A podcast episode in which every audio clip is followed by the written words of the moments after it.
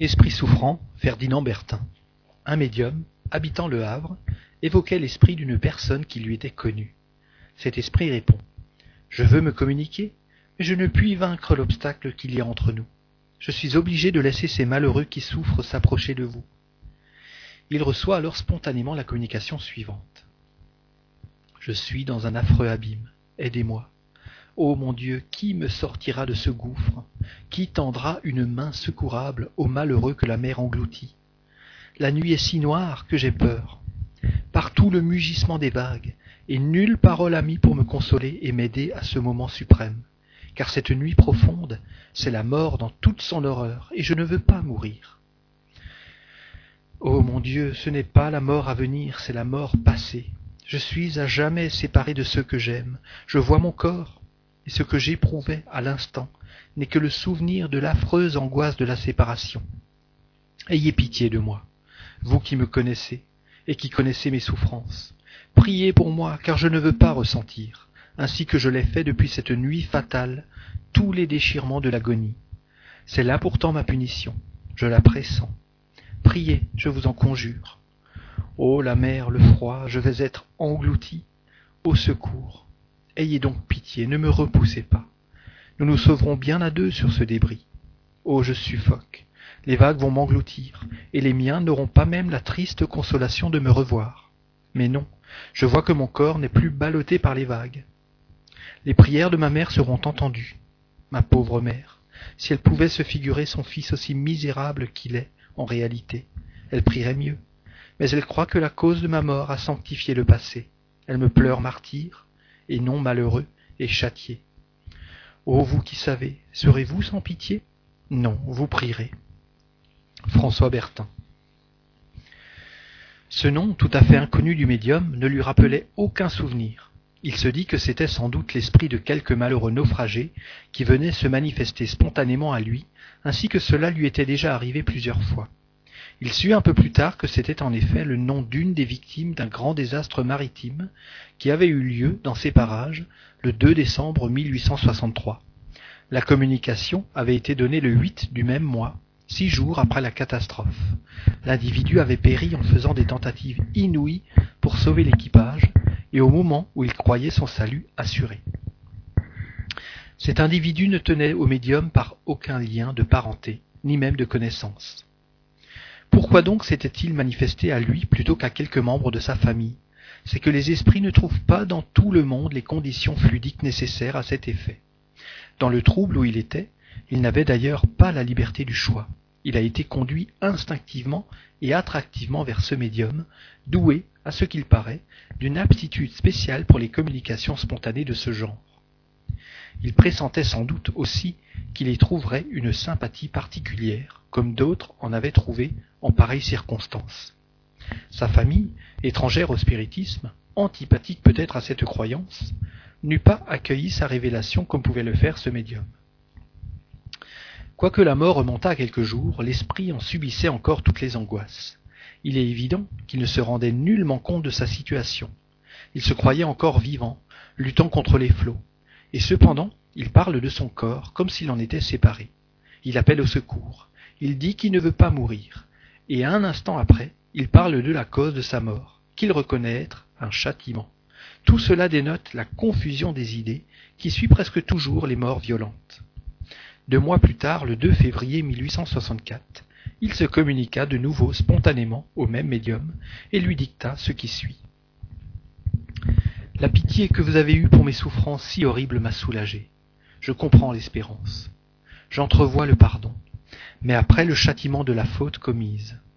Je souffre toujours, et si Dieu permet que, pendant quelques moments, j'entrevois la fin de mon malheur, ce n'est qu'aux prières des âmes charitables, touchées de ma situation, que je dois cet adoucissement.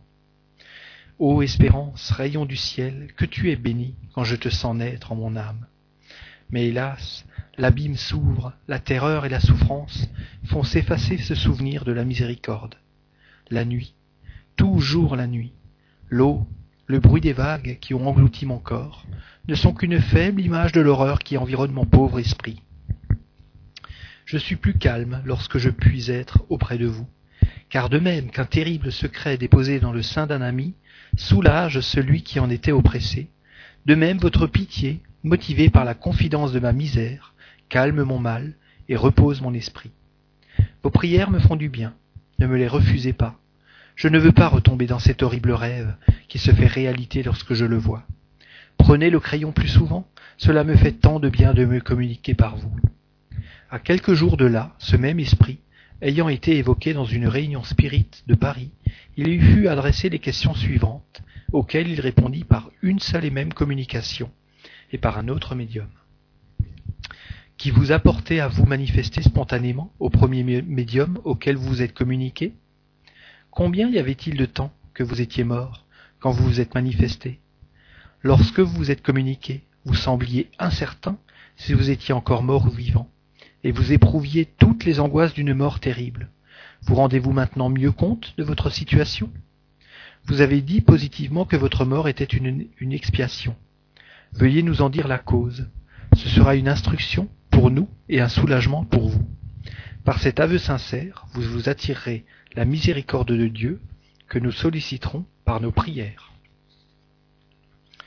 Réponse. Il semble impossible au premier abord qu'une créature puisse souffrir aussi cruellement.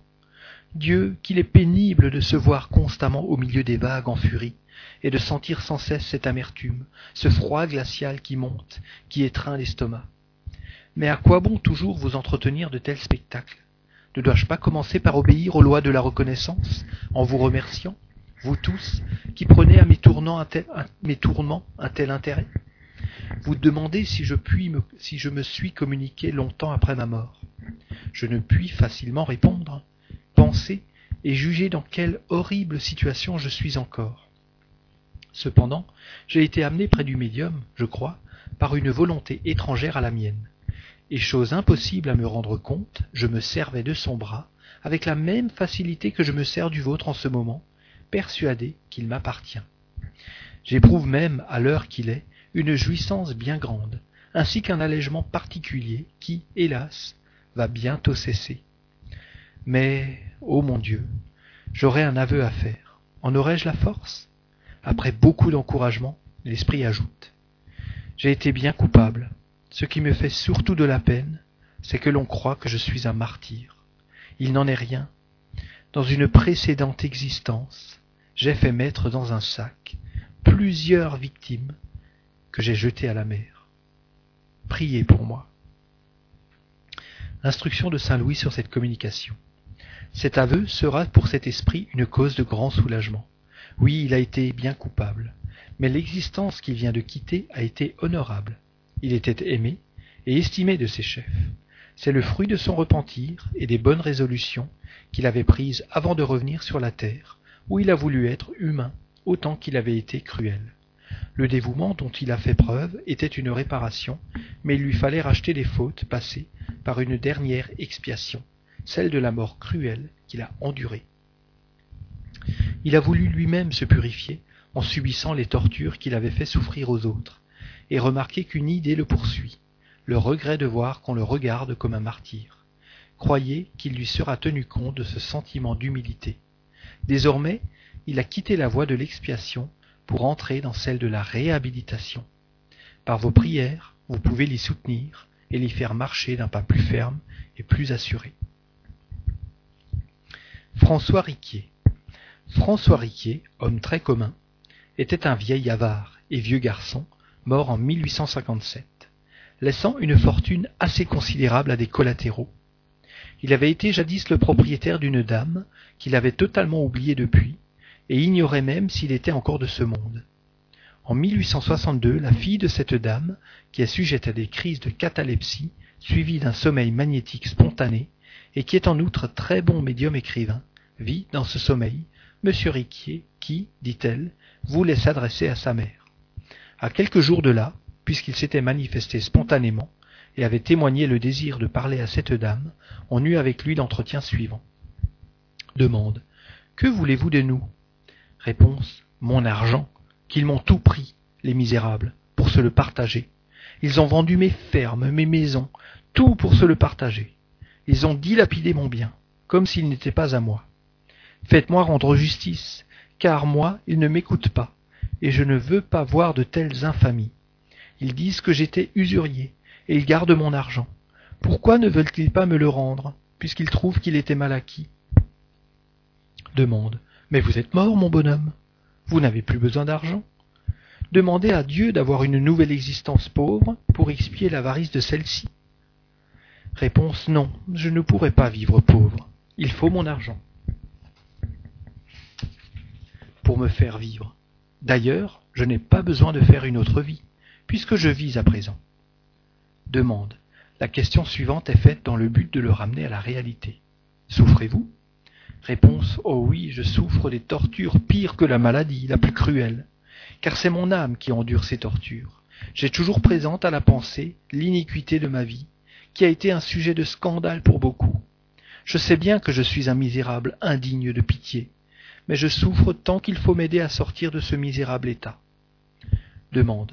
Nous prierons pour vous. Réponse. Merci. Priez pour que j'oublie mes richesses terrestres. Sans cela, je ne pourrai jamais me repentir. Adieu et merci. François Riquier, rue de la Charité numéro 14.